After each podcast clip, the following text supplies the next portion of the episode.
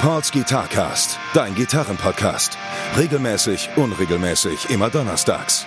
Guitar Talk, Repair Shop Geschichten, Lebensweisheiten. Mit Gästen aus der Gitarrenszene oder nur charmante Monologe. Präsentiert von Pauls Repair Shop. Better Call Paul, weil du deine Gitarre liebst.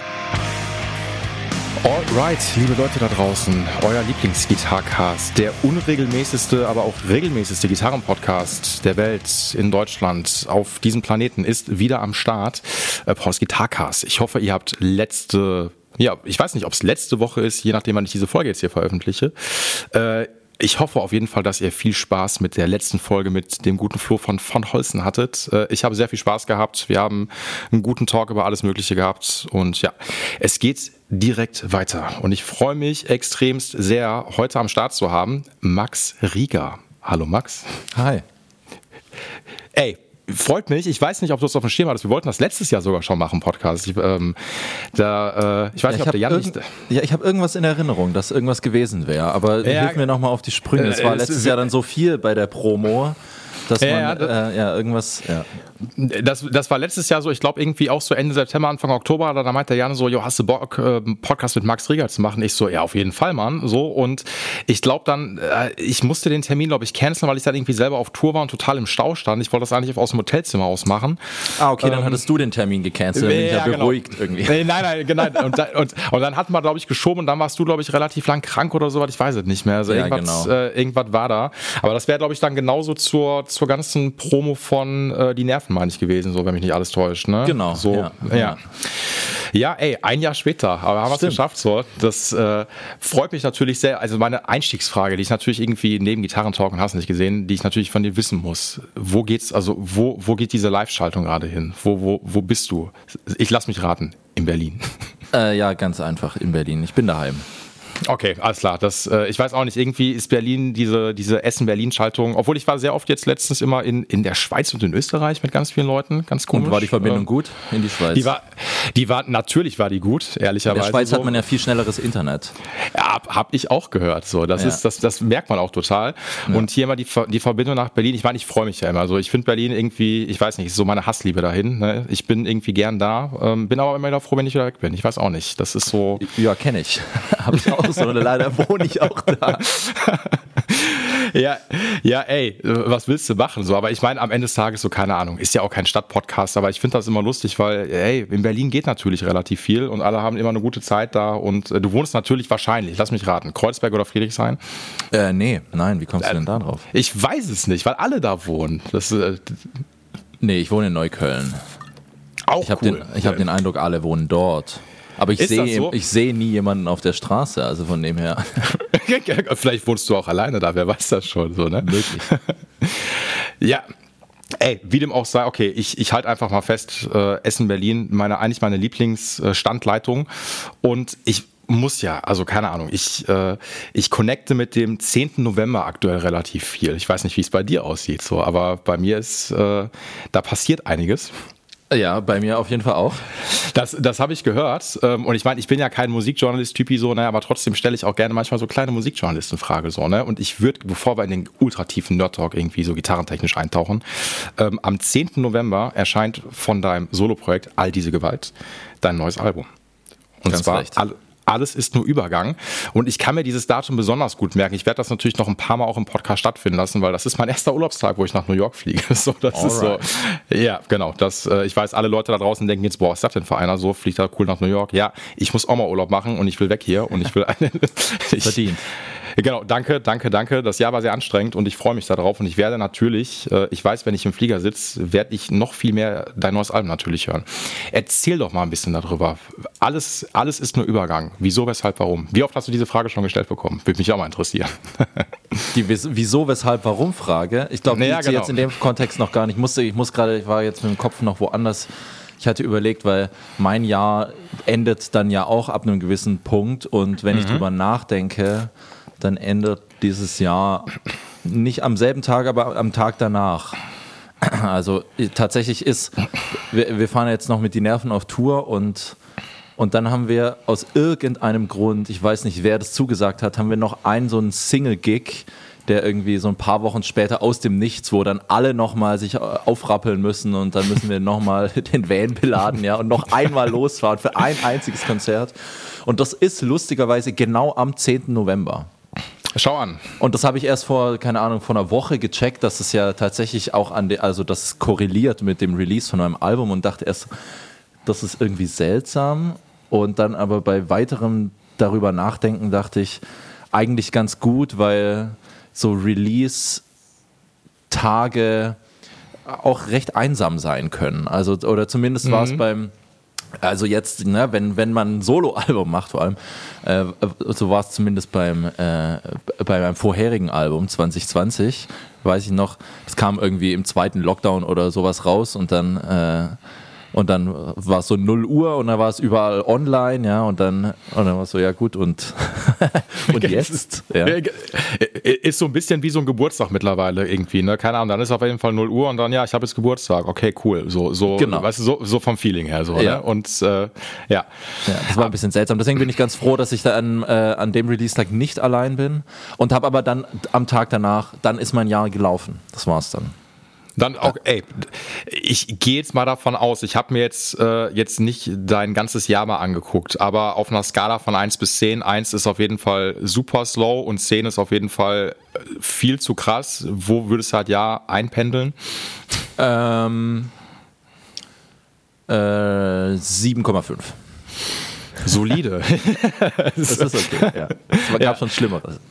Okay, das, äh, aber ist, damit kann ich auf jeden Fall arbeiten. Also ich würde bei mir zumindest aus meiner Haltung sagen, ich bin bei einer guten 9,5, würde ich schon sagen. Okay, das heftig. Ehr, ehrlicherweise schon so. Und dann suchst du dir direkt New York aus, was ja jetzt nicht, nicht als die Stadt zum Runterkommen bekannt ist. Absolut, da gebe ich dir recht. So, ich bin natürlich auch ein bisschen rastlos, ehrlicherweise. Und meine Haltung ist dann die so, okay, ich habe Bock, dieses Jahr nochmal alleine irgendwie irgendwo hinzufahren. Ähm, und ich habe jetzt aber irgendwie keinen Bock, irgendwie, weiß ich nicht, zwei Wochen irgendwie nach Holland zu fahren und dann da alleine irgendwie durch die Gegend zu laufen, weil dann ist mir auf jeden Fall nach drei Tagen stinklangweilig. Und Aber deswegen, ich dachte, das wäre die Idee. Im Urlaub muss man doch eine, so eine gepflegte Langeweile eigentlich kultivieren. Absolut, aber das versuche ich halt in einer 9 Millionen Einwohnerstadt am besten. So abstrus das klingt, so, das macht ja ganz klar, macht ja Sinn. Äh, ich will da hin und denke mir so, ey, ich kann genauso gut jetzt in mein Apartment äh, irgendwie abhängen oder ich kann halt irgendwie durch die Straßen laufen, mich in so ein Café setzen und einfach die Leute sich angucken. Ähm, und ich versuche die Balance zwischen Entschleunigung und absolutes äh, und auf der absoluten Überholspur zu sein. Und Kickdown Vollgas, ja. Genau, das ist so. Ne? Ich habe mir, ich, ich hab mir schon ein paar Konzerte rausgeguckt. Ähm, ich weiß ich nicht. Äh, ich will Museen gucken. Ich will so tun, als ob ich ein echter New Yorker wäre. Was überhaupt nicht funktioniert, aber das ist so, das ist der Weg. Genau. Das Alles ist äh, klingt ja. super. Danke. So, das, äh, ne, aber das ist doch eigentlich ganz geil. Ich meine, ist doch ultra geil, weil ich glaube auch immer, wenn auch so ein Release-Datum ist, ist ja auch immer ein Abschluss von ich, ist jetzt die Frage, von einem langen Prozess beim letzten Album oder beim jetzt äh, kommenden Album oder sag mal einem äh, relativ kurzen Prozess, aber, aber es ist natürlich, ich freue mich natürlich trotzdem sehr darauf, das jetzt endlich äh, an die Welt la äh, zu lassen. Einfach weil es schon auch eine ganze Weile rumliegt. Also ich habe das Album 2021 angefangen, so ungefähr um den Dreh wie jetzt, so mhm. Herbstbeginn, also sagen wir mal, also ja, einfach vor zwei Jahren. Ja. Und, und das ging dann relativ schnell und ich glaube, ich war noch vor Anfang 22 damit fertig. Ich habe dann nur am Ende, ähm, am Ende habe ich noch auf eine Spur warten müssen, weil es gibt sozusagen in meinem ähm, Storytelling, was ich im Kopf habe, was, was, zwar die Musik nicht hergibt, aber was, äh, äh was ich dann immer mir so dazu denke, gibt es einmal so einen Moment der Auflösung und dafür brauchte ich ganz dringend ein Field Recording von Frühlingsanfang. Mhm. Und, äh, und ich wollte es mir irgendwie nicht runterladen oder so, sondern ich habe dann tatsächlich auf den Frühling gewartet und dann mhm. immer mal wieder so Testaufnahmen gemacht, so sind schon genug Vögel zu hören, nee, noch nicht, dann noch ein paar Wochen warten. Und dann irgendwann gab es genug Vögel, die man recorden konnte. Und das, das war glaube ich die letzte Spur, die habe ich dann noch eingepflegt und dann war es fertig. Also es ging relativ schnell. Ähm, und äh, aber, aber trotzdem war es mehr wie so eine äh, im Pressetext steht eine, äh, ein, ein Schwall Erbrochenes. Ja, das musste alles auf einmal ja, das hat, passieren. Ja. Das hatte ich auch gelesen, ja. Weil ich so während Corona eigentlich gar keine Songs geschrieben habe. Also überhaupt gar nicht. Und auch zeitweise dachte, dass ich das überhaupt nicht mehr brauche und sowas und dass ich das auch gar nicht mehr will und dass ich äh, meine Zeit besser füllen kann, ohne jetzt irgendwie diese nicht immer einfachen Prozesse von Songwriting oder halt irgendwie Musik machen oder Musik zu Ende bringen. Und, ja, und hatte dann irgendwann festgestellt, dass es eben nicht so richtig stimmt. Äh, und dann kam das Album wie von selbst. Das hört sich so ein bisschen, also dann passt irgendwie, also ich, der Ausdruck auskotzen so ein bisschen, weil er hat sich sehr viel angestaut und auf einmal ist dann einfach äh, leidenlos und gib ihm am Ende des Tages so ein bisschen. Ja. Ne? So, ja. Finde ich aber, ich finde es dann ganz geil, weil wenn das eine Sache, also gerade beim Songwriting, ich weiß nicht, wie es bei dir ist, aber ich finde, also manchmal kann Songwriting auch ultra anstrengend sein. Weißt du, was ich meine? Also es ist manchmal je nachdem, wie man mit dem Song halt ringt. Da ist natürlich auch, das ist super subjektiv und super individuell. Ähm, deswegen meine Frage so, du hast jetzt alles ich sag mal, zeitig ausgekotzt? Wie lange hast du es da noch liegen lassen? Oder war dann für dich klar, ey, ich bin jetzt ready und ich lasse das jetzt liegen, ähm, ohne da nochmal dran rumzuschrauben? Weißt du, was ich meine? Ja, also ich, ich habe ich hab so ein bisschen Learning aus meinem vorherigen Soloalbum, äh, was ja. 2020 kam. Ja. Die an, äh, andere was, ne? Genau. Genau, andere. Mhm. Und da saß ich sehr, sehr lange dran. Also so diese, sagen wir mal, der, die, ähm, dieser Prozess von Post-Production. Also Sachen, die eigentlich, also Ideen, die eigentlich fertig sind, nochmal aufgreifen und nochmal irgendwie rangehen mit der Schere und ähm, das noch präziser machen oder ähm, ja, einfach immer, immer tiefer eintauchen. Ja. Und das habe ich bei, bei, dem letzten Album einfach übertrieben. Ich habe es über vier Jahre, äh, bin ich immer tiefer eingetaucht und habe eigentlich am Ende, äh, wie ich persönlich finde, das Beste weggeschnitten. Ja? Also mhm. ich habe sozusagen eigentlich die Sachen, die wichtig sind für die Musik, die habe ich zu einem Zeitpunkt, äh, zu irgendeinem Zeitpunkt rausgeschnitten und, ähm, und den Fehler wollte ich nicht nochmal machen. Und deswegen habe ich mich bewusst für so ganz viele Leerstellen auf dem Album entschieden. Ja. Und, ähm, und Sachen natürlich erstmal leer lassen, weil im Songwriting ja erstmal, ne, also Sachen nicht klar sind, was jetzt an diesen und jenen Stellen passieren soll. Und und anstatt die so direkt voll zu kleistern, habe ich es einfach relativ äh, schnell leer gelassen und dann mich auch entschieden, es einfach so zu lassen. Und, äh, und habe auch nicht mehr zurückgeschaut. Also so ich, und ich habe jetzt auch überhaupt gar nicht den Eindruck, als würde ich nochmal oder ich, ich habe nicht das Bedürfnis, da nochmal reinzugehen oder äh, ich habe keine Regrets oder so und denkst so, ah fuck, wenn ich jetzt mal hier noch das und das gemacht hätte, dann wäre es vielleicht besser oder so. Das ist alles uninteressant für das Album, weil das Album ist einfach das, was es ist und das Album selbst ist sozusagen der Übergang. Mhm.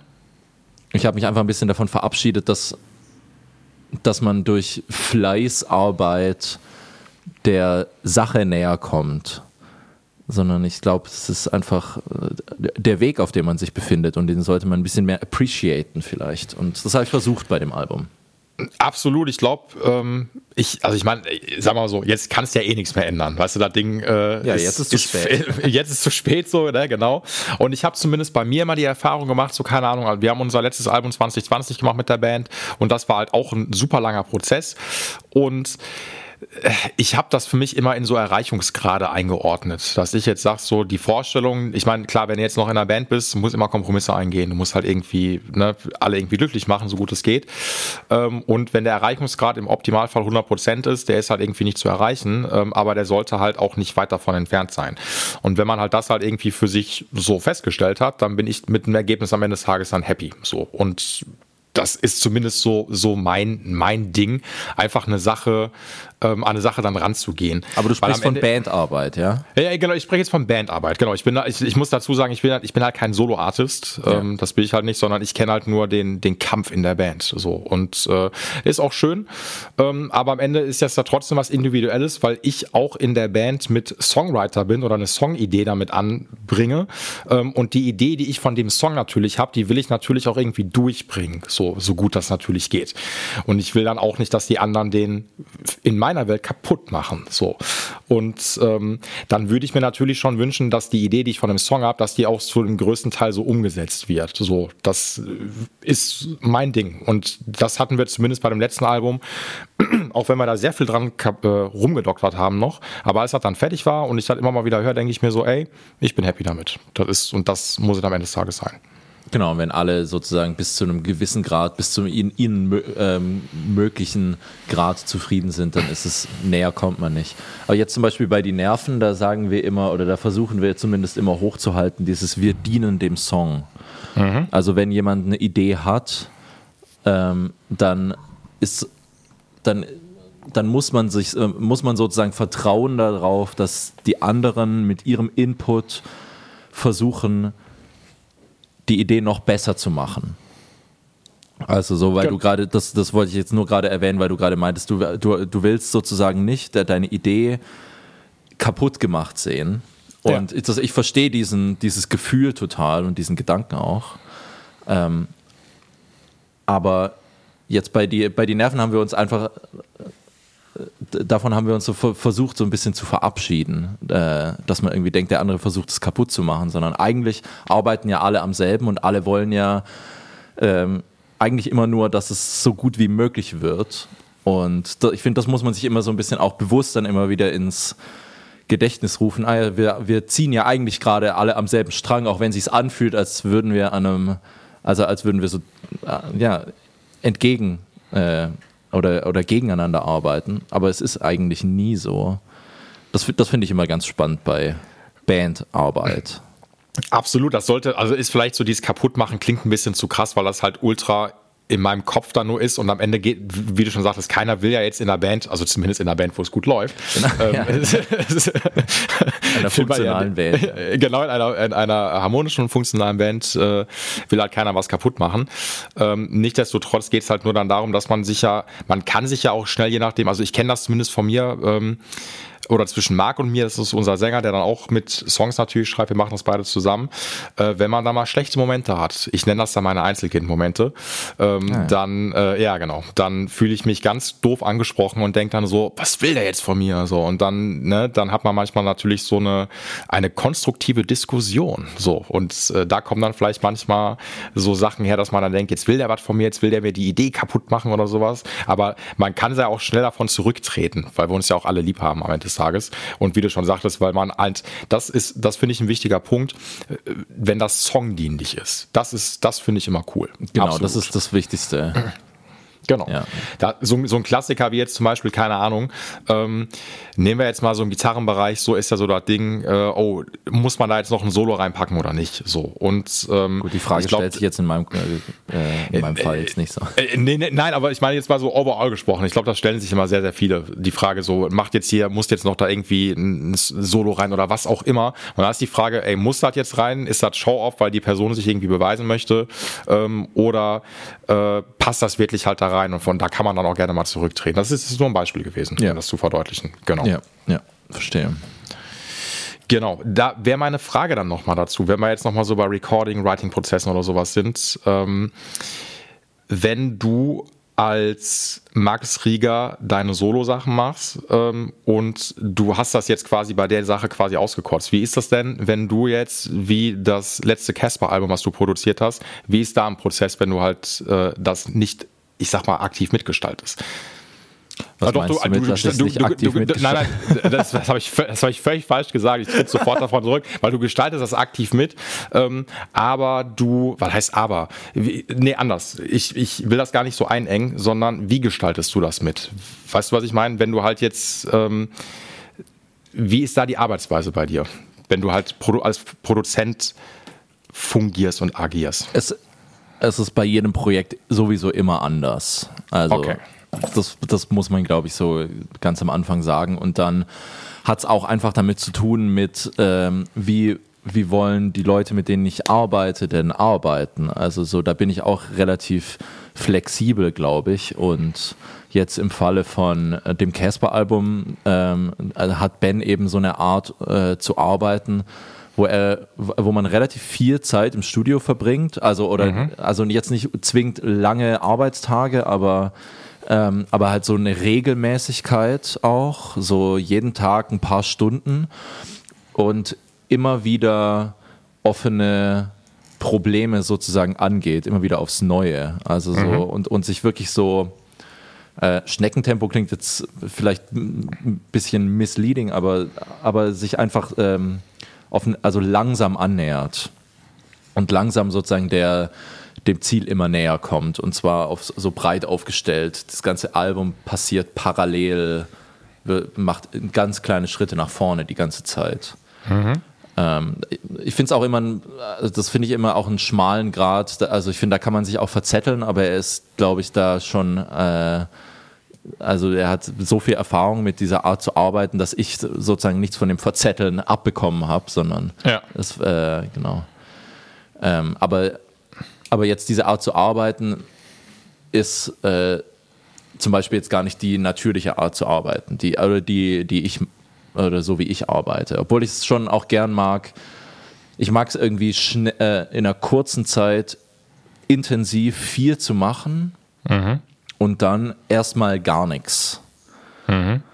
Und äh, ich versuche auch meine Arbeitstage so kurz wie möglich zu halten und einfach wirklich nur, weil je größer die Entscheidung ist, desto behutsamer sollte man sie fällen und aber man darf gerne viele große Entscheidungen fällen, man muss nur die Zeit einplanen, die es benötigt, um den Schritt zurückzutreten und zu gucken, ob das eine richtige Entscheidung ist. Also nur so kann man, glaube ich, so, oder nur so kann ich persönlich was machen, das, also was exciting ist und was aber trotzdem nicht ko komplett behämmert ist. Ja, also mhm. das, man hat ja, man hat ja immer alle Möglichkeiten der Welt, ja. Und die Frage ist ja, welche Entscheidung trifft man? Und das ist so ein bisschen meine Art zu arbeiten, würde ich jetzt mal sagen. Schnell, intensiv und liegen lassen und dann wieder treffen und dann sozusagen aufräumen, sage ich jetzt mal in Anführungszeichen. Ja, verstehe ich, ja. Ja. Und wenn jetzt ein Projekt länger dauert, dann sozusagen wieder intensiv arbeiten und dann wieder liegen lassen. Das äh, hat sich für mich als gute Sache herausgestellt. Ich kann ja mal jetzt ein konkretes Beispiel machen. Äh, wir haben äh, ich hab, wir waren tatsächlich letzte Woche im Studio mit Die Nerven mhm. und haben ein neues Album aufgenommen.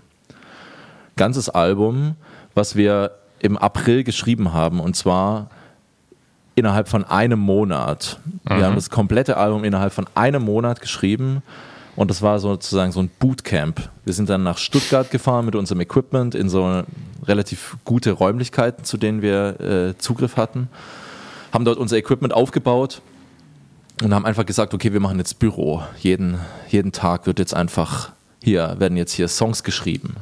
Ja. Und, und so haben wir unser Album geschrieben und waren dann irgendwie so kurz vor Ende, war ich echt so, wow, okay, krass, ich habe dem nichts hinzuzufügen. Ja, und dann plötzlich, zack, zehn Songs, fertiges Album. Und dann haben wir es liegen lassen und haben jetzt auch auf Tour ein paar neue Songs mal so ausprobiert und sowas. Und dann, ne, dann, dann wird sozusagen sortiert, dann wird geordnet und sowas, ähm, Texte umgeschrieben. Äh, vielleicht gab es doch noch irgendwo eine Leerstelle, die man füllt, oder vielleicht gab es noch irgendwo Speck, den man abschneidet oder sowas. Aber dann ist auch gut. Mhm. Und dann sind wir ins Studio gegangen, haben das Album innerhalb von drei Tagen eingespielt. Also, Sehr effizient. Genau, Effizienz ja. ist, so, ist so die Sache, aber da, das war auch ein langer Weg, um dorthin zu kommen. Weil, weil das, glaube ich, nicht so richtig naheliegend ist und weil ich auch immer das Gefühl habe, es wird einem so ein bisschen ähm, auch eingetrichtert, äh, wenn, wenn der Prozess nicht krass schmerzhaft oder so, äh, wenn der Prozess nicht dein, deine Welt Kopf stehen lässt oder irgendwie so, dass es dann weniger gut wäre oder mhm. ähm, oder dass irgendwas nicht stimmen kann ja dann damit, wenn es einen nicht komplett ausnockt dabei. Und, ähm, und ich glaube das einfach inzwischen nicht mehr. Also es gab auf jeden Fall Zeiten, da, da hätte ich dem auf jeden Fall zugestimmt, aber, ähm, aber das glaube ich nicht. Ich finde es, also ich meine, jetzt so ich muss ein bisschen schmunzeln, ähm, ein Album in drei Tagen quasi zu recorden. Ja, nur die äh, Instrumentals, ja, also das will ich dazu äh, sagen. Vocals sind noch nicht im Kasten, aber ja. Ja, aber, aber es ist ja schon ein Big Step so, ne? Das muss man schon dazu sagen, so, ne? Und ähm, das ist so, keine Ahnung, ich weiß nicht, wie, wie breit in dem Fall meine Hörerschaft jetzt aufgestellt ist äh, mit Leuten, die auch so Erfahrung haben. Ich kenne das sonst nur so, klar, Studiotage sind für viele teuer und dann hat man manchmal auch nur drei Tage, um halt irgendwie schnell was fertig zu bekommen. Weißt, ich meine, für so, uns ne? ist das ja auch so, ne? Studios sind teuer und man ja. muss halt sich, man muss halt gut vorbereitet sein, wenn man ins Studio geht. Absolut. Und äh, genau. Und das muss man halt, äh, ja, man muss halt viel, viel üben. Na, wir haben natürlich davor eine Woche lang intensiv die Songs geprobt, dass wir halt im, ja. dass die ganzen Sachen, die möglicherweise noch äh, offen sein könnten, irgendwelche Sachen, wo wir noch nicht alle in Sync sind, ja, wo noch nicht für alle klar ist, was soll jetzt dieser Moment oder was passiert da eigentlich oder sowas, dass die Fragen alle im Vornherein geklärt sind. Ab dem Moment, ab dem man sozusagen ins Studio reingeht, geht es nur noch darum, äh, um Performance und nicht mehr um Songwriting oder Arrangement oder sowas. Genau, das ist ja am Ende des Tages so, ich meine, eine völlige Erfahrungssache, muss man dazu sagen, weil ich glaube, äh, wir alle haben diese Erfahrung gemacht, dass man, ich, weiß nicht, wie es bei dir aussieht, aber dass man einmal ins Studio auch gegangen ist, vielleicht zum ersten Mal, wo man dann gemerkt hat, ah ja, so läuft das hier. oh, so, ah, okay. Hm, das aber funny enough, als, äh, als ich das erste Mal im Studio war, das war damals zu Fun von die Nerven. Mhm. Das war ähm, 2013 äh, also zehn Jahre her. Ähm, waren wir das erste Mal im Studio und da haben wir das Album in zwei Tagen aufgenommen, mhm. aber mit Vocals. Mhm. Also wir hatten sozusagen, ich meine, das hat überhaupt kein Geld gehabt. Äh, und es war sozusagen klar, wir müssen das ganze Album an einem Tag einspielen, so bandwise. Ja. Genau. Ja. Und dann ähm, kann man sich im Nachhinein halt dann die äh, im Nachhinein denkt man halt so, ah fuck, da hätte ich natürlich das und das besser machen können, hätte ich mich so und so besser vorbereiten können und so. Aber das, ja, hinterher ist man immer schlauer. Aber, ey, am Ende ist das Ganze auch manchmal auch klar wie Taxifahren so, ne? Und dann guckt man irgendwie auf die Uhr und sagt so, ich würde jetzt gerne aussteigen, ich kann mir jetzt nicht leisten, so. Also je nachdem, wie man aufgestellt ist, so, ne? Ja, und ja. Ähm, da, also die Erfahrung ist natürlich auch ultra wichtig. So war es bei mir damals auch. Dieses, ich nenne das mal manchmal auch Arbeiten unter Mikroskop. Ähm, und man stellt dann ganz oft fest, wenn man vielleicht keine Vorproduktion gemacht hat oder sowas ähm, und das dann irgendwie einspielt, dann kommen manchmal Sachen zutage, wo man dann merkt, okay, da klingt irgendwie alles nicht so geil. So, mhm. weißt du, so, und das harmoniert jetzt irgendwie nicht oder irgendwie, keine Ahnung, das, das vibet nicht. Und wenn du natürlich dann noch ähm, irgendeine Person noch hast, die sich auch so ein bisschen dann da reinfuchst und jetzt als Produzent dann noch irgendwie äh, fungiert äh, und dann auch manchmal den Senf noch dazu gibt, dann hat man manchmal echt eine Situation so. Ne? Und da ist das natürlich echt praktisch, wenn man von vornherein sagt, ey, wir sind so eingespielt und wir wissen genau, was wir wollen. Ähm, und dann ist das ja nur ein Zeugnis jetzt davon, wenn ihr sagt, so, ey, wir haben halt in drei Tagen eingespielt, Vocals jetzt mal ausgenommen, weil er einfach immens gut vorbereitet sein, das genauso wollte. So, das ja, ich ja meine, genau, aber weil man halt auch zu dem Punkt kommen muss, dass man sagen kann, das ist genau das, wie wir das wollen. Die ganzen Streits müssen schon vorher passieren, die ganzen Diskussionen. Ne? Also das genau. meine ich ja irgendwie so mit diesem in Sync sein, irgendwie dieses Abgleichen, äh, wann also was jeder Part für, äh, für jeden Part in der Band bedeutet. Ne? Also ja. bloß weil ich meinen Gitarrenpart habe und der sich so und so anfühlt, bedeutet das noch lange nicht, dass ich das für Kevin am Schlagzeug äh, auch so anfühlt, wie es sich für mich anfühlt. Ja, das ist eigentlich so, das ist immer so die Diskrepanz, die wir irgendwie so haben, wo es dann immer so ist. Er sagt dann so, ah Max, du stoppst mich mit deiner Gitarre, du, du bremst mich aus. Und ich meine so, ja, aber ich versuche dich auch auszubremsen, weil ich den Part langsamer fühle. Ja. Und das ist auch so ein bisschen das Geheimnis von die Nerven, dass Kevin manchmal versucht anzuziehen und ich versuche ihn zu bremsen und umgekehrt. Ja. ja. Ja, also, aber, aber, solche Sachen muss man sich halt, genau, man muss, äh, da muss man halt ran und muss sie sich klar machen. Und dann kann man auch relativ schnell Musik einspielen im Studio. Ey, am Ende ist das immer, es ist ja eine, eine, ja, was heißt konzeptionelle Sache? Das ist ein Prozess, wie das immer so ist und am Ende auch klar, wie man jetzt an die Sache herangehen möchte. Man kann natürlich auch, klar, wenn man das nötige Kleingeld hat, würde ich jetzt mal sagen, auch sagen, ey, was was? Ich miete mir jetzt hier für ein, zwei Monate das Studio und wir machen das alles hier. Geht auch. Aber also das, sowas macht man ja heute nicht mehr. Gibt, meinst du, es gibt nicht Bands, die, so, die sowas noch machen? Ähm, ich keine Ahnung, vielleicht Harry Styles oder sowas, aber ich, ich glaube ehrlich gesagt nicht. Nee. Diese, diese Studio-Residencies irgendwie booked until further notice, das, das gibt es einfach nicht mehr, weil es einfach die Gelder auch nicht mehr gibt. Die Stories sind dann natürlich immer geil, ne? wo die dann alle dann im Studio abhängen und dann die, die Initial Ideas konnten sie sich leisten, irgendwie mit dem teuren Equipment aufzunehmen und ähm, und Tonband für Jahre, naja. ja, also, aber das war unbezahlbar, schon damals. Voll. Und, äh, und das gibt es einfach heute nicht mehr so urbane Legenden schon zum Teil, was da immer so, was so zutage gekommen ist. Ey, absolut. Ich meine, keine Ahnung, ich muss halt immer, obwohl, nee, ich glaube, die nehmen mittlerweile auch anders auf. Ich denke dann immer an so, nehmen wir mal Bands, äh, die auf jeden Fall die nötige Kohle dafür haben. Keine Ahnung. Ja, aber Bands, ich glaube, Bands in so, in so einer richtig großen äh, Größenordnung, ich glaube, bei denen ist es dann eher so, die kaufen sich das dann alles selbst und haben dann mhm. meistens einen eigenen Raum. Also das kenne ich ganz häufig dass irgendwie größere Bands einfach sagen so, ja gut, jetzt dann holen wir uns einfach hier einen Raum und, äh, und machen es einfach hier selbst. Ja. Weil es dann trotzdem immer noch irgendwie, also das kann man dann auch als Proberaum nutzen und als Büro und äh, ja, ja, und cast das Equipment einfach dann an so und dann kannst du es genauso gut auch da machen. Klar, das, das geht. Absolut. Ja, ja. Das ist, äh, ja, ich meine, am Ende des Tages muss man auch sagen, dass sich so, so Studiozeiten sowieso ja total gewandelt haben. Muss man, also es ist ja auch ganz klar so. Das äh, kannst du ja auch nicht mehr mit irgendwie früher oder selbst vor, weiß ich nicht, 20 Jahren vergleichen. Ich weiß noch, als wir auch 2000 irgendwann um die 2010 herum ins Studio gegangen sind. Hier in Essen gibt es dann auch so ein legendäres Studio, ähm, auch mit einem super fetten Mischpult und so und bla und bla und bla. Das hat natürlich alles einen Vibe. Ähm, okay, das ist jetzt eine Aussage, ich tätige jetzt einfach, aber braucht, braucht man das eigentlich noch? Weißt du, was ich meine? Also ist das noch, äh, es braucht es ja eigentlich kaum noch. Das, wie du schon mm, sagtest, dass man. Genau, braucht man eigentlich nicht. Also man braucht eigentlich bloß äh, einen guten Raum ja. und denke, wenn man gute Mikrofone hat, schadet es nicht. Und wenn man äh, ein paar solide Vorverstärker hat, schadet es nicht. Und wenn man dann noch einen leistungsstarken Rechner hat, let's go. Und mehr braucht man eigentlich nicht mehr. Genau. Das so. sehe ich auch so. Und natürlich eine Person, die das einfach auch bedienen kann. Da braucht man, genau. also so, das ist, äh, Klar, das ist schon Personal wichtig. braucht man, ja. Genau, das ist so, die Erfahrung hatten wir nämlich damals gemacht, da war halt irgendein Typ, ey, der war zwar super fein, aber der war auch so ein Hired Gun in dem Studio, weißt du? Ja. Ähm, und das war teilweise alles noch so analog, dass der teilweise nicht wusste, wie irgendwas gepatcht war, weil das irgendjemand davor umgesteckt hatte. Und dann war man einen halben Tag damit beschäftigt, dass halt irgendwie was äh, noch umgekabelt werden musste und dann sitzt er und denkst dir so, boah, Alter, das muss ja jetzt auch nicht sein. Also das ist dann halt auch scheiße so, ne? Das, äh, ja. Aber ey, so die Erfahrung haben wir irgendwie alle gemacht und ist ja fein. Was sich aber nicht geändert hat, boah, es ist jetzt eine geile Überleitung. Ich bin ein bisschen stolz auf die, ich will mich nicht selber loben, aber was sich natürlich nicht geändert hat, ist, dass wir immer noch mit richtigen Instrumenten natürlich alles einspielen. In der Regel so, ne? So. Aha.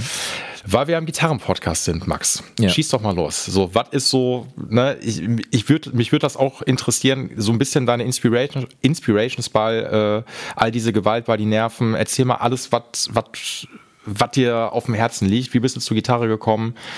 Ähm, was benutzt du gerne? Ich muss das alles von dir wissen, das ist ganz wichtig. Ja, ähm, ich wüsste ich gar nicht, wo ich jetzt anfangen soll. Ähm, ich weiß nicht, warum ich bei der Gitarre gelandet bin. Ich, ich erzähle die Geschichte immer so, dass äh, mein Bruder, glaube ich, Gitarre lernen wollte. Mhm. Und dann, ähm, dann hat er eine Gitarre bekommen und Gitarrenunterricht, eine äh, Konzertgitarre. Und, äh, und, und dann so, dann kriegt man ja immer so Bücher äh, Peter Bursch und so. Genau, der Gitarrenlehrer der Nation. Genau. Und, und ich fand das total geil, ja. Ich, äh, ich fand das richtig geil, äh, was er da auf der Gitarre spielen kann. Und ich mochte das Instrument so gern. Und dann äh, habe ich meine Mutter gefragt, ob ich auch, äh, ob ich auch Gitarrenunterricht haben kann. Und dann hat sie mir das damals verwehrt, ähm, weil sie so relativ schlechte Erfahrungen mit mir gemacht hatte, ähm, weil ich mal Klavierunterricht genommen oder bekommen hatte und ich habe dieses Üben gehasst. Ich fand das wirklich mhm. ganz schlimm. Also ich weiß nicht, woran es lag, aber diese Art zu lernen, ähm, die hat mir überhaupt gar nicht gefallen. Also das war, und es war halt relativ so notenbasiertes Lernen. Ähm, und, und es ging sozusagen darum, dann Stücke auswendig zu lernen. Und ich konnte aber Noten nie so richtig lesen. Das heißt, ich musste dann wirklich die Dinger literally auswendig lernen. Mhm. Und wenn man dann halt einen falschen Ton gespielt hat, dann äh, hat es nicht funktioniert. Es ging überhaupt nicht um Rhythmus, sondern es ging sozusagen einfach bloß darum, als nächstes den richtigen Ton zu spielen. Mhm. Ja, überhaupt nicht um Timing oder sowas. Und äh, ja, man muss immer heulen, wenn ich, habe ich immer geheult, wenn, wenn, wenn ich üben sollte. Und deswegen, äh, und deswegen, äh, genau, hatte meine Mutter äh, fairerweise auch überhaupt keinen Bock, das nochmal mitzumachen. Und dann habe ich, dann habe ich tatsächlich Peter Bursch äh, da habe ich einfach Peter Busch durchgeackert. ich habe es einfach, ich, ja, ich habe einfach dieses Buch, was mein Bruder hat, ich weiß auch gar nicht mehr, welches das ist. Es gibt ja viele, glaube ich, von ihm, oder? Oder ja, ist es so, glaub, oder gibt es so ein Standardwerk? Ich ähm, weiß gar nicht. Äh, keine Ahnung, wahrscheinlich Peter Bursch, Wunderwelt der Gitarre, ich weiß es nicht. Also irgendwas, äh, alles. Ja, keine Oder nichts, genau. Ja. Genau, also, äh, irgendeins und, und, und damit halt ähm, dann Gitarre gelernt. Und zwar von einer anderen Denkweise her. Und zwar erstmal so vom Akkorde lernen. Einfach mhm. mal ein paar Akkorde lernen und dann mit den Akkorden ein bisschen rumschrammeln und gucken, wie lassen die sich kombinieren und so. Ich weiß noch, mein mhm. erster Akkord war E-Moll. Mhm, ja. Und dann war der zweite Akkord so eine Art, ich weiß gar nicht welcher das ist, aber so eine Art A, aber halt nur, äh, also ohne den Moll oder den Dur-Zusatz. Äh, das ist dann so, ah, ich weiß gar nicht was. Also, dass man bloß, wirklich bloß die zwei Finger auch benutzt, ja. ja. Also genau wie beim E-Moll, nur dann äh, eine, eine Seitenlage runter. Ja. Dann ein D ohne Dur- oder Moll-Zusatz. Ein G, ohne dass ich den, mit dem kleinen Finger unten auf der E-Seite äh, den dritten Bund gegriffen habe. Und das waren die vier Dinger. Und die habe ich drauf und runter einfach gespielt. Also so, dass ich wirklich meine Familie terrorisiert habe damit, auf so einer Western-Gitarre. Äh, und damit fing das an. Und dann habe ich übrigens so nur als, als Fun Fact auch später das Klavierspielen sozusagen insofern für mich entdeckt, als dass ich dann auch die Akkorde gelernt habe. Also ich kam dann auch, auch von den Akkorden. Wenn mein Musiklehrer Herr Dries, Shoutout, damals einfach kurz erklärt, wie das mit den Intervallen funktioniert. Ja, mhm. hier ist der Grundton, irgendwie gehst so und so viele Töne hoch, da hast du die Quinte und dann hast du die Terz, entweder groß oder klein, hast du Moll oder Dur und mehr ja. braucht man nicht. Ja, genau. Das stimmt, mehr braucht man nicht. Das reicht mir bis heute. Ich bin ehrlich gesagt kein bisschen weitergekommen als bis dahin. Das reicht. Genau, das jetzt mal zur äh, äh, wo, wie, wie hat es begonnen? Und äh, als wir die Nerven gegründet haben, da hatte ich glaube ich noch gar keine E-Gitarre. Da habe ich immer Julians E-Gitarre genutzt, weil der hatte eine, er hat so eine Stratocaster gehabt und einen Line 6 Modeling Amp. Geil. Ja, der war ja. tatsächlich richtig geil. Und, und den haben wir, den haben wir benutzt. Und dann habe ich mir zum Abitur habe ich ein bisschen Geld bekommen und ich hatte auch ein bisschen was gespart und dann habe ich mir meine erste Gitarre gekauft. Also meine erste richtige Gitarre. Ich hatte davor, glaube ich, mal so ein, zwei so Harley Benton komische Dinger, ja, dass man auf irgendwas rumschrammeln kann. Aber meine, meine erste richtige Gitarre war die Fender Jaguar, so eine neue von 2012 mit Humbuckern. Mhm. Ähm, und die habe ich gespielt bis 2000 17 oder sowas. Mhm. Also ich bin da tatsächlich sehr monogam, was das angeht.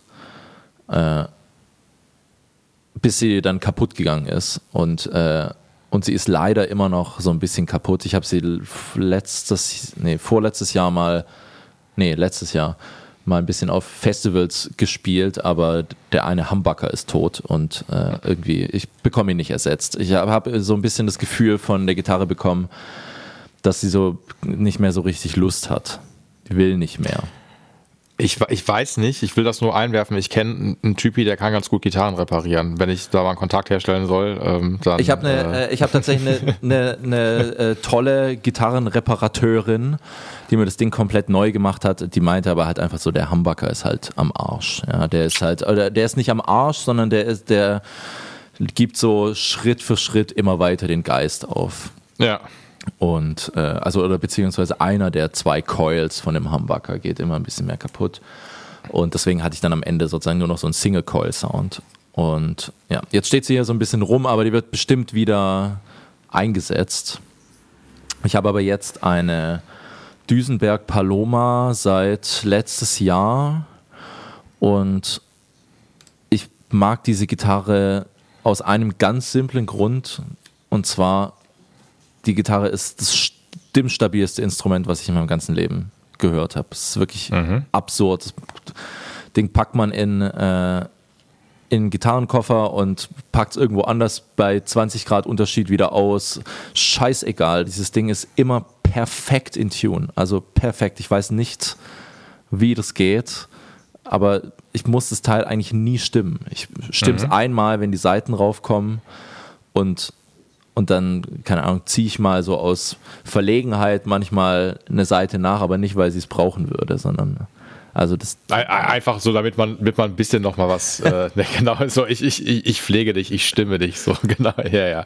Also Verstehe. wirklich, wirklich crazy. Ja. Ja. Und genau, die mag ich ganz gerne. Die ist deswegen auch sehr road-tauglich, weil es bei den Nervenkonzerten nicht so viele Momente gibt, wo, wo es gut ist zu stimmen, einfach so zeitlich. Es ist immer mhm. nicht so richtig der, einfach es ist einfach nicht die Zeit da, dass ich stimme. Ja. Und äh, also wenn man so viel auf Anschluss spielen will, was wir halt relativ viel machen. Äh, deswegen mache ich diese Gitarre sehr gerne. Und spiele auch seit sehr langer Zeit denselben Amp, den ich mir jetzt nochmal gekauft habe, falls der andere kaputt geht, einfach denselben nochmal. Ich habe überhaupt nicht das Bedürfnis, einen anderen Amp auszuprobieren. Einfach, also nicht, weil ich meinen Amp so krass, also weil ich den so krass geil finden würde oder so, sondern weil ich das Gefühl habe, ich habe mich diesem Amp verschrieben und jetzt ist es meine lebenslange Aufgabe, den besten Sound aus diesem Gerät rauszubekommen, mit allen mhm. Kombinationen, die man sich irgendwie vorstellen kann.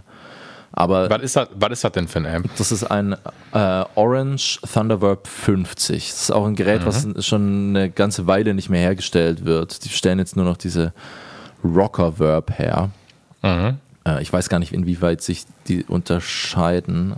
Aber meiner hat auf jeden Fall so ein, direkt so einen Leistungsreduzierer naja, mit drin. Also ich fahre den, fahr den nicht auf kompletter ähm, auf kompletter Leistung, sondern auf so, keine Ahnung, 80 Prozent oder so. Ja. Oder 70, 80 Prozent. Weil schon die 50 zu laut sind. Ähm, genau. Und mit dem arbeite ich sozusagen. Das ist mein, mein Arbeitsgerät. Ja.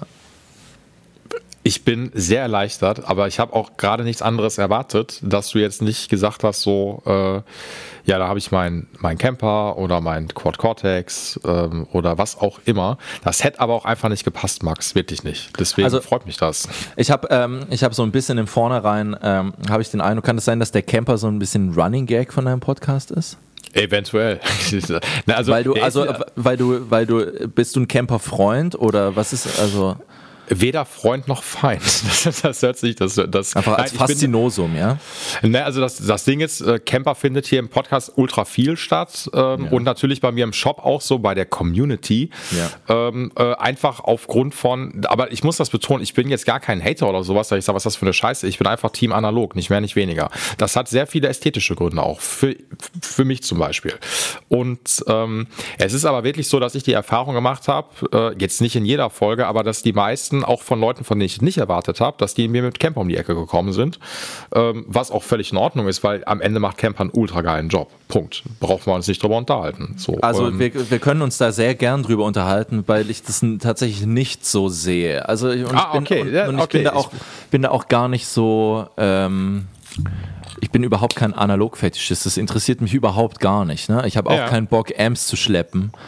Ähm, ich, und ich habe auch ein, äh, ich habe ein Modeling-System ähm, und zwar ich habe das mhm. Line 6 Helix-System. Ja, wollte ich ganz sagen, es ist ja auch, geht ja in die gleiche Richtung, so ist ja auch ultra gut. Ja, genau, mhm. es geht in die gleiche Richtung, aber ähm, ich habe tatsächlich so ein paar Shoutouts auch gemacht und äh, und finde tatsächlich, also so jetzt ich habe neulich auch noch mal ein Video gesehen, wo es mir noch mal bestätigt wurde, weil ich dieses Quad Cortex mir noch mal anschauen wollte, weil ich da auch nur äh, gute Sachen darüber höre und so, ah, das ist jetzt der absolute Game Changer und sowas.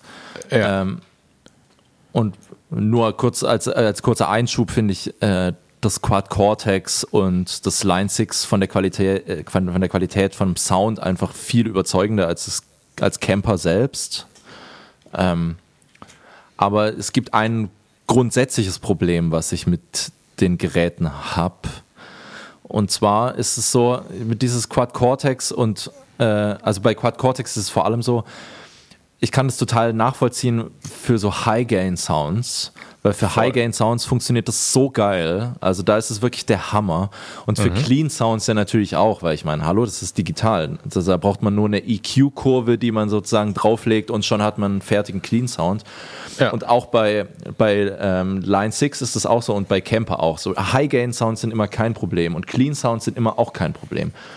Nur, ich, das Problem ist nur, ich betreibe meinen Amp genau in, versuche den genau in diesem Sweet Spot zu betreiben zwischen, ähm, eigentlich ist es clean, aber eigentlich ist es auch ultra verzerrt. Und, mhm. das, und das ist was, was mich also und, und es ist halt nicht so ganz so einfach. Also es gibt irgendwie viele Faktoren, die da mit reinspielen und die auch immer anders sind. Also so, und das hat auch dann tatsächlich mit dem Raum zu tun, in dem es gespielt wird oder mit wo man irgendwie eine Gitarrenbox aufbaut. Ähm, im Verhältnis zu wo die Wände sind oder wie groß der Raum ist oder ähm, ja, was, was es halt für eine Akustik im Raum gibt, ob man das Gefühl hat, dass ein Sound ähm, dann extrem verzerrt oder extrem clean daherkommt. Und das mhm. ist manchmal, und ich versuche wirklich da rational zu bleiben, so gut es geht, aber manchmal ist es schon so ein bisschen Voodoo-mäßig. Und ich habe so an meinem Amp, mit dem ich ja jetzt viel Erfahrung habe, ich habe so eine so einen ganz kleinen, so an dem Gain Poti von dem Vorverstärker so ein, so ein Bereich von ungefähr zwei Millimetern, wo ich den Poti hin und her bewegen kann, wo, wo er komplett anders klingt. Und das ist aber also so einfach dieser, dieser eine Sweet Spot, ja. den, man, den man immer wieder so ganz leicht anpassen muss, für je nachdem, in was für einem Raum man sich befindet. Und, und ich will sowas gerne haben im Digitalen. Aber ich mhm. habe es einfach noch nicht gefunden. Also, und, und immer wenn ich mit meinem Line 6 Ding arbeite und ich habe mir das 2020 gekauft, wo es klar war, ähm, okay, jetzt ist erstmal Homeoffice angesagt, ja. ja. Äh, keine Lusten, äh, äh, irgendwie Amps bei mir in der Wohnung zu betreiben.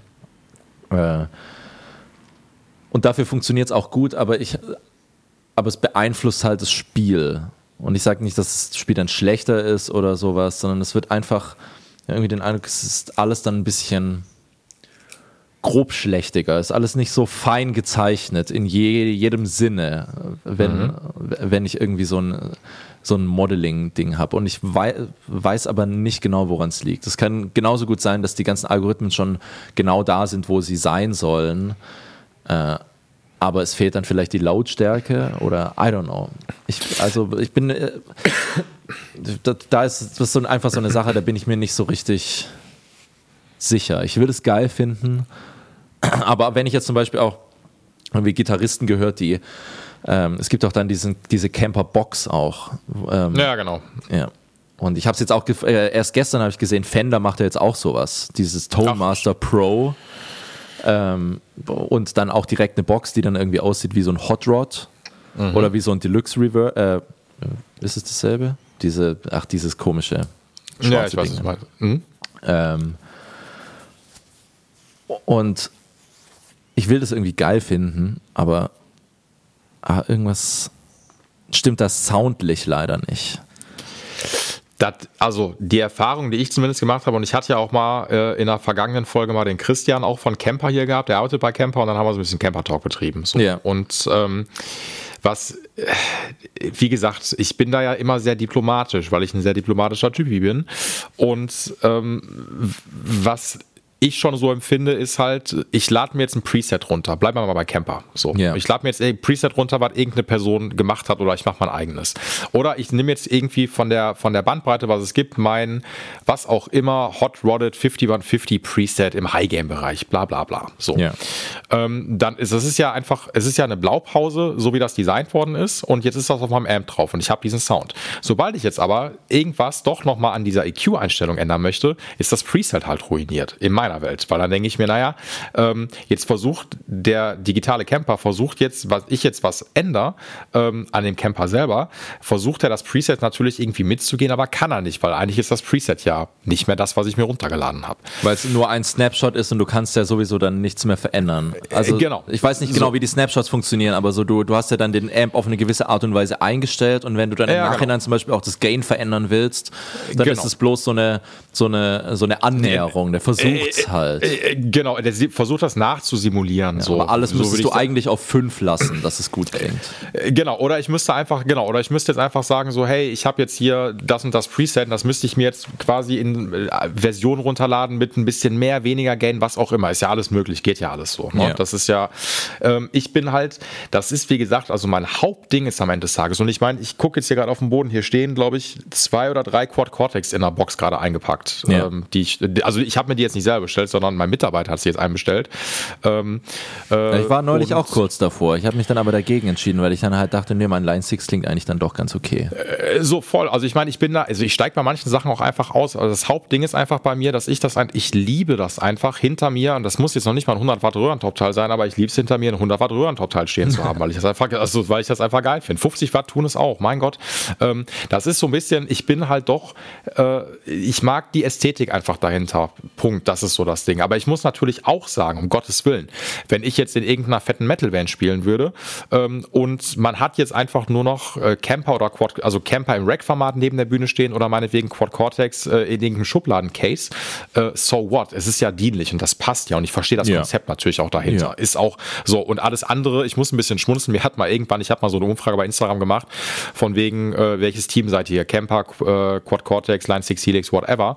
Ähm, oder das Sagenumwobene, was voll weniger haben. Äh, ich glaube, es ist eher so ein Ami-Ding, ist so, ähm, Fractal, äh, X-Effects. Äh, genau, Excel, genau, äh, Fractal Audio X-Effects, ganz genau. Ja. Obwohl das ja auch legendär ist. Ich glaube, das ja, war vor allem. Also ist sensationell ja, geil sein. Also die ganzen genau. heftigen Ami-Bands, die spielen halt nur das Zeug, auch im Studio. Äh, genau, so. Und das gibt es ja auch schon wirklich sehr, sehr, sehr lange. So, ähm, so ich glaube auch noch vor Camper und sowas. Und äh, naja, whatever. Auf jeden Fall meinte dann halt ein Typi dann so, meinst du, yo, ich bin jetzt von Camper auf Code Cortex umgestiegen, so, weil das Ding Touchscreen hat. Also, gar kein Shit. Ich musste nur vor lachen, weil ich mir dachte, boah, es interessiert, das interessiert mich gar nicht. Das ist, das ist gar nicht, also das ist ein Features brauche ich überhaupt nicht so. Das ist äh, trotzdem witzig. Ja. Ähm, ja, ich, also keine Ahnung, so jetzt, wenn der Karma-Mitarbeiter, wenn der das Ding nächste Woche hier auspackt, so, ich habe auch kurz überlegt, ob ich mir einen bestelle. Ähm, weil wir da relativ günstig drangekommen sind. Ähm, aber dann dachte ich mir auch so, boah, ey, irgendwie gerade nee, vielleicht lasse ich mich aber noch abholen, ähm, kein Ding.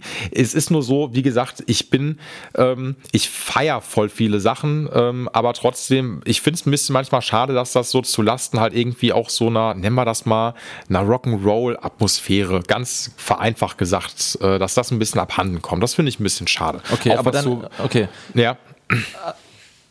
Wenn ich jetzt irgendwie so darüber nachdenke, was denn eigentlich mein Problem ist, dann wäre zum Beispiel das für mich überhaupt gar kein Problem. Ich glaube, mein, meine Sache ist nur die, also ich habe ja gerade schon beschrieben, irgendwie, ich bin sozusagen mit, was mein Equipment angeht, relativ monogam. Ja.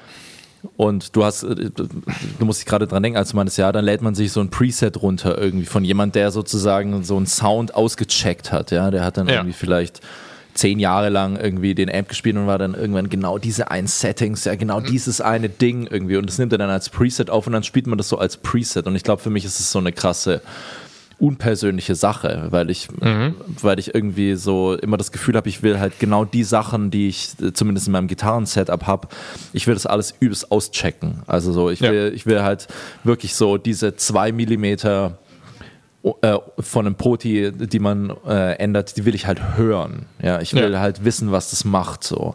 Ja. Ich, deswegen spiele ich auch, ich spiele auch denselben Verzerrer. Äh, seit, also seit es die Nerven gibt, spiele ich den very same, den einen Verzerrer. Ja, und äh, genau dieses eine Ding, wo ich ganz genau weiß, was er in welchen Settings macht und was ich für welchen Raum brauche und sowas. Und das ist halt so ein bisschen so ein, äh, ja, so ein Werkzeug halt, was man hat, was mhm. man sich eigentlich selbst aus der Hand nimmt, wenn man dieses Camper-Ding hat, weil dann hast du irgendwie ein, äh, dieses und jenes, hast du irgendwie ein Marshall-Rig für den Refrain und dann, äh, und dann irgendwie ein High-Watt für den, äh, für den Vers und also so diese, ich glaube, diese Fahrigkeit, dieses Hin- und mhm. Her-Schalten ist, glaube ich, das, was ich so seltsam finde, weil, weil die Art und Weise, wie das Equipment halt miteinander in Verbindung steht, hat auch meinen Gitarrensound oder die Art, wie ich Gitarre spiele, so extrem, also das eine bedingt hat das andere extrem. Also die Art, ich spiele Gitarre, weil ich durch diese Kette spiele. Und ja äh, und umgekehrt, ja. Und, und ich könnte es mir einfach nicht vorstellen in, äh, in diese, also mit, durch diese tausend Möglichkeiten.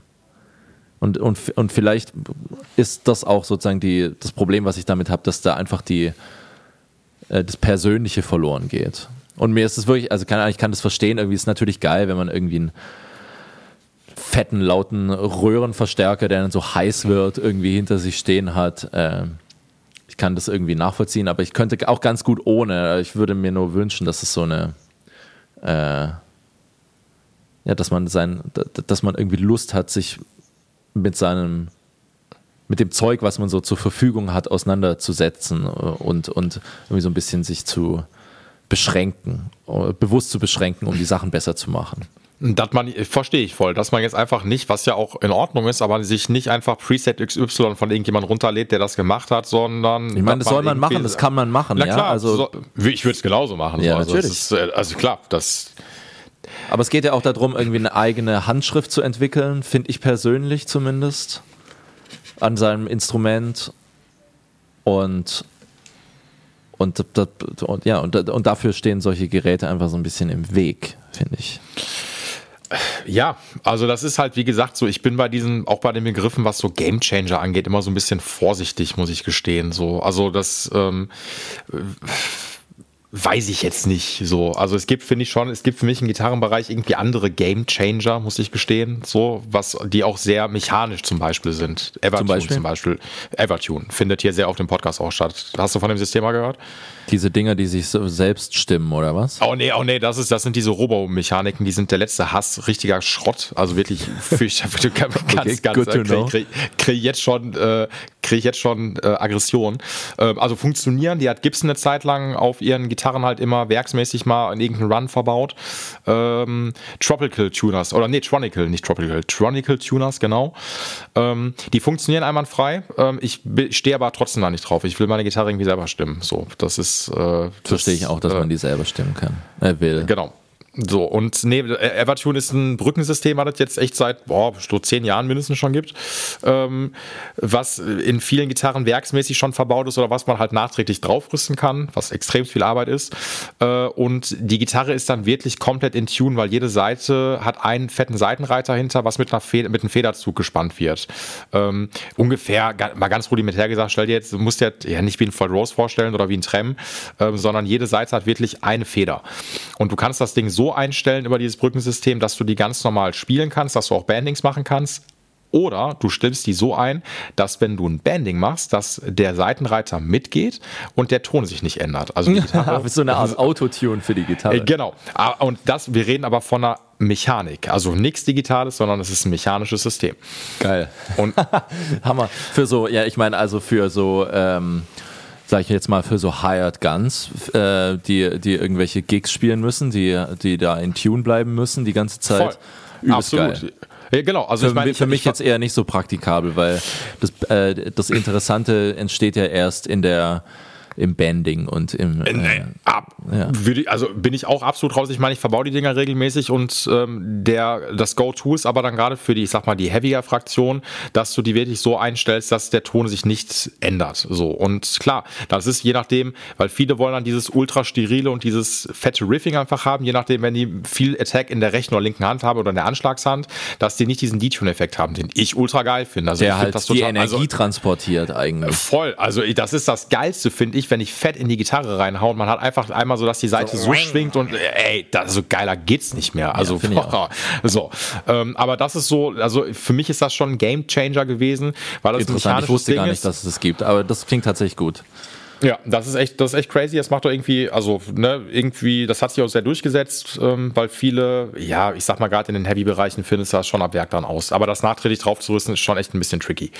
Ja. Ähm, das ist für mich aber wie gesagt ein Gamechanger, muss ich dazu sagen. Das finde ich dann schon geil. Ich meine, natürlich ist auch ein Gamechanger irgendwie Camper oder Quad Cortex, wenn man das mal daran bemisst, dass du, wenn du jetzt in irgendeinem Venue gehst und die Venue halt richtig geil aufgestellt ist, sagen die einfach, ey, wir haben hier Camper stehen und du musst nichts mitbringen, so nur noch deinen Stick als Beispiel, weißt du? So, das ist ist halt schon krass. So, Aber so, so, gibt's sowas, oder? Ja, gibt's. Also ich glaube äh, zum Beispiel, ich meine, dass Cassiopeia in Berlin hat das zum Beispiel, wenn mich nicht alles täuscht, ähm, als ich da mal eine Show hatte äh, mit einer Punkband. Die haben, glaube ich, alle, die haben Camper da stehen. Interessant. Okay. Ja. Und wenn das halt, also wenn das ein Venue anbietet, das hat mir auch ein Kumpel erzählt, der war auf irgendeinem Festival und die haben einfach dann, klar, mehrere Camper dann sich halt von irgendeiner Backline-Firma geliehen, ist natürlich sehr praktisch. Genau, die stehen dann ähm, halt rum, aber halt vor allem dann, wenn halt Sachen ausfallen, ne? Äh, so genau, aber wenn halt, halt, genau, und wenn du halt Camper-Player bist so und hast dann einfach deinen Stick dabei, ja, hier, gib ihm und los geht's. Das ist natürlich sehr praktisch auch am Ende des Tages, gerade was Travel-Partys angeht. Das muss man schon sagen. Funny, ja, okay, das, ja. Aber, ja. Ja, Über, überzeugt, mich, überzeugt mich trotzdem noch nicht. Ist nicht schlimm. Ich, ich, will, ich, ich will dich auch gar nicht für Camper überzeugen. Das ist also, ich, wir sind ja da, äh, wir sind ja da wahrscheinlich irgendwie doch einer Meinung, würde ich jetzt mal sagen. Also ich mag das auch. Am Ende, ich muss ein bisschen schmunzeln, diesen Sweet Spot bei deinem Orange zu finden. Das ist so ungefähr, glaube ich, wenn man morgens duschen geht und ähm, man muss den Sweet Spot finden, dass es nicht zu heiß, nicht zu kalt ist. Aber ja, das ist bei meiner Dusche Dusch zum Beispiel auch extrem schwierig. ja, und, genau. Ja, so immer noch nach drei Jahren finde ich immer noch nicht den Sweet Spot weil es dann irgendwie, es gibt dann immer so, ja, ich meine, man hat ja solche Situationen die ganze Zeit im Leben. Ne? Bei mir ist es jetzt zum Beispiel nicht nur, ich habe zum Beispiel einen Durchlauferhitzer mit Strom, ja. Ja, das, okay. Und, mhm. und, das heißt, also der, der funktioniert nochmal anders, ähm, je nachdem, wie viel Wasserdruck da durchkommt.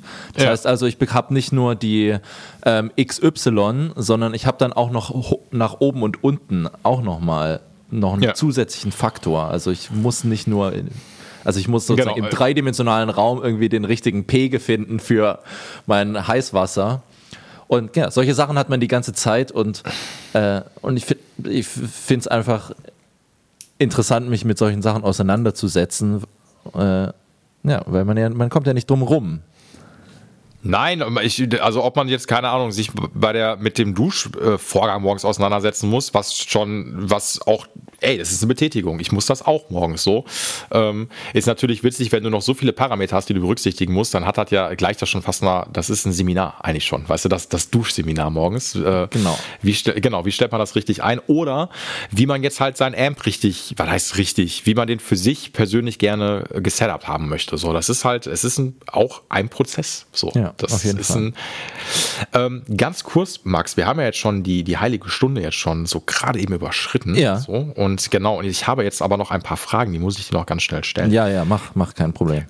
Okay, und zwar ganz wichtig, das habe ich die ganze Zeit schon vergessen zu sagen. Ich äh, habe natürlich schon ähm, sehr fleißig die letzten Tage immer äh, Alles ist nur Übergang gehört und ich muss zwei Songs ansprechen, die mich sehr abgeholt haben. Hast ähm, du das Album denn schon gehört? Ja, ich habe das schon gehört. Ah, okay, ja. Das ja. heißt, du bist schon bemustert worden. Ich äh, absolut so und ich äh, ich muss sagen, also der Opener so leicht und ähm, ich bin das Licht, die sind in Dauerschleife. Die ähm, okay. die holen mich sehr ab, wirklich. Cool, freut mich. Ähm, ich, ich habe jetzt noch, noch gar nichts äh, gesagt zu dem äh, Gitarrensound auf dem Album. Ich meine, es gibt ja nicht so viele Gitarren zu hören. Ähm, und wenn, dann sind sie meistens äh, so verhallt, dass man sie gar nicht mehr als Gitarren wahrnehmen kann. Aber ich, ähm, äh, das war tatsächlich ein festes Setup und es war also auch gar keine Effekte, das war bloß ein Fender Princeton mhm. und ich habe so eine Gretsch-Gitarre, die ich mhm. seit jeher für, als, als es noch äh, all diese Gewalt-Shows gab, irgendwie so 2016 und 17, habe ich diese Gitarre immer gespielt und das ist so eine ganz mumpfelige Gitarre mit so ganz seltsamen Humbuckern, die wirklich, also ganz komischen Frequenzgang haben. Gepaart mit diesem Amp, äh, funktioniert eigentlich gar nicht. Ich musste dann, ich musste erst noch einen, äh, so einen kleinen Low-Pass, äh, nee, einen Low-Cut-Filter bauen, mhm. den man dazwischen schaltet, so ein kleines passives Filter, damit der Amp nicht nur Bass ausgibt. Mhm. Und äh, ja, und das, das, äh, das ist das ganze Setup für alle Gitarren. Cool auch. Ja. Ich, ich mag das, also ich mag das total, auch gerade was so Hallgeschichten angeht, wenn man einfach viele Flächen und sowas hat, da stehe ich total drauf. So. Und das ja. ist natürlich, keine Ahnung, das ist, glaube ich, immer sehr subjektiv. Ich musste an voll viele Sachen denken, als ich das Album halt mal mehrfach immer gehört habe, weil das ist so, keine Ahnung, ich habe so an manchen Arrangements musste ich irgendwie an Cinematic Orchestra denken, keine Ahnung. Dann habe ich halt irgendwie ja, ja, geil. Ne, so und ähm, dann, ja, manchmal auch so, so ein bisschen Radiohead-Klamotten habe ich irgendwie auch so gefühlt. So fand ich ganz cool. Äh, gelegentlich, ne? ähm, und irgendwie, aber auch nur, äh, bist du, magst du Nine Inch Nails? Ja, ja, ich bin ganz großer Nine Inch Nails Freund. Ach Gott, ey, mein Gott, ich, ich mag das dann doch, wenn ich dann doch so ein paar Sachen mal raushöre. Dann, ja, das sind äh, ja die, die, die, ich sag mal, die Harmonien haben es mir angetan bei, ja, bei Trent Reznor. Und Trent Reznor ist auch, glaube ich, in einem ewigen, ähm, in, auf einer ewigen Entdeckungs, äh, auf einem ewigen Entdeckungstrip, was Texturen und Verzerrungen und äh, und so Zeug angeht. Also ja, das, ja. Da, da kann ich auf jeden Fall mit viben es ist ja irgendwie bei ihm, keine Ahnung, bei jedem Album immer so ein bisschen anders, so ähm, finde ich. Und gerade ja. auch so diese, weiß ich nicht, ich, also eine der Scheiben, die ich echt super gerne rauf und runter höre, ist immer die, ich krieg's mal nie ausgesprochen, die With Teeth. Ähm, finde ich ultra geil. So die mit Dave Grohl am Schlagzeug, oder? Äh, boah, das gute so, äh, Frage. Äh, every Ach nee, warte mal. Ja, Every day is exactly the same. Und genau, so genau, die ist da drauf, ganz genau. ich ähm, glaube, Dave Grohl spielt äh, Schlagzeug. Und die äh, Only ist da drauf und so. Also da sind echt starke ja. Songs drauf. so. Und das, ich mag das einfach. Ich mag auch diese, diese ähm, Trent Reznor und Atticus Ross äh, Soundtracks so. Ja, ja, ich auch. Ultra krass. Also das ist so, also Ganz wirklich toll. zum, wirklich stehe ich total drauf. Und das, die Vibes hat natürlich mehr ausgelöst. Deswegen ist das so, stehe ich da total drauf. Das wollte ich dir, das wollte ich dir am Rand natürlich noch gesagt haben. Das, ja, das sind äh, alles äh, Referenzen, mit denen ich äh, mit denen ich was anfangen kann. Das freut mich. Ey, also ich hab's mir, also ich, da, da lobe ich mich dann selber. Ähm, klar, wenn man irgendwie so ein bisschen den gleichen Musikgeschmack oder sowas hat, so dann, oder wenn man auf so Sachen steht, dann hört man das also positiv raus. Ich find's ultra geil. Sehr cool. cool. Ey, bevor wir uns jetzt hier ähm, verabschieden, sag doch nochmal ganz kurz, also ich halte fest, äh, alles ist ein Übergang, erscheint am 10. November. Ähm, was passiert bis dahin noch, was noch ein paar Shows hast du gesagt, so mit die Nerven noch, die noch anstehen, ne? Ja, wir sind jetzt auf Tour ab nächster Woche bis Ende des Monats. Äh, Nochmal ein bisschen ein paar Städte abklappern. Oh, seid, ihr, seid, ihr, seid ihr hier irgendwo in der Nähe, so Ruhrgebiet, Kölner Raum? Ich habe. Ich weiß die Daten nicht auswendig, lass mich gucken. Aber ich meine nicht. Warte mal. Oh. Ja, also Hamburg ist auch nicht dabei. Das weiß ich jetzt nicht auch nicht warum, aber. Ähm, naja, wahrscheinlich. Ach so, nee, warte mal, wir spielen. lustig. Wir spielen in Essen. Ach, wir, ach, äh, wahrscheinlich nicht. Okay, was spielt er? Wann denn? In der Zeche Karl am 18. Ah, jetzt 18. Oktober? Ja. Ey, cool. Komm ich vorbei, ist ja nächste Woche, glaube ich ja. schon, ne? Ja. ja, geil. Ey, komm ich rum, habe ich ja richtig Bock drauf. Hammer. Wo ich es jetzt hier habe: Essen, Berlin, Leipzig, Esslingen, Darmstadt, München, Wien und Graz. Das mache ich noch Mega. dieses Jahr. Dann dieses eine einzelne Konzert, äh, Rolling Stone Beach. Und dann habe ich auch genug.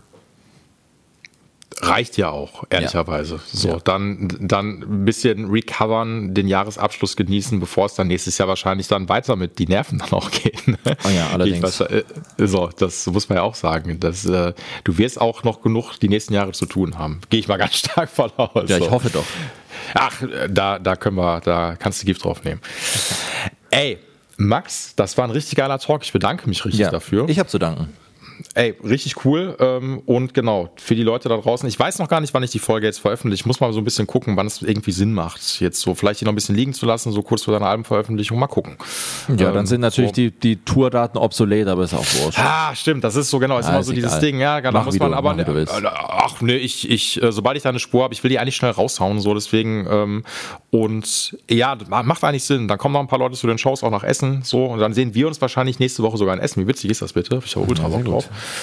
Äh, ja, geil. Ey, dann wünsche ich dir noch einen schönen Abend. Wünsche ich dir auch. Ähm, und ja, genießt die Leute da draußen, ne, an die Leute da draußen, genießt die Woche, viel Spaß. Danke Max nochmal. Und wir hören uns irgendwann bald wieder, wenn ich eine neue Folge mache. Ich weiß es nicht. Ey, habt eine gute Zeit. Bis dahin. Ciao. Dieser Gitarcast wurde dir präsentiert von Paul's Repair Shop. Better call Paul, weil du deine Gitarre liebst.